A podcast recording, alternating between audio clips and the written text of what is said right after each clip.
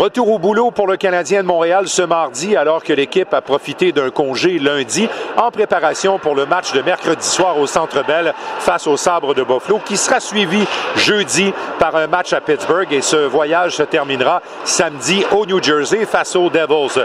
Fait à noter, Cole Caulfield qui avait raté quelques entraînements avec ses coéquipiers n'était pas sur la patinoire pour le retour à l'entraînement de mardi.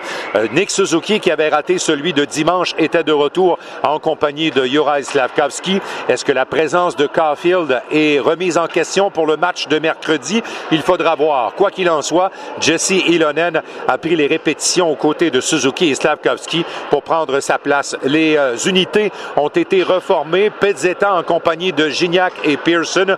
Une promotion pour Gallagher qui est passé du quatrième au troisième trio en compagnie de Evans et de Armia. Et on avait gardé ensemble Roy, Newhook et Josh Anderson. À la défense, les duos étaient restés intacts, de sorte que Matheson avait retrouvé Gooley, Jacky en compagnie de Kovacevic et Strobel accompagnait Savard. Notons que Jordan Harris, qui a subi une commotion cérébrale dans le match lors du week-end du Super Bowl face aux Blues, est de retour à l'entraînement. Est-ce qu'il sera prêt pour un retour au jeu lors de la fin de semaine? Ça reste à voir.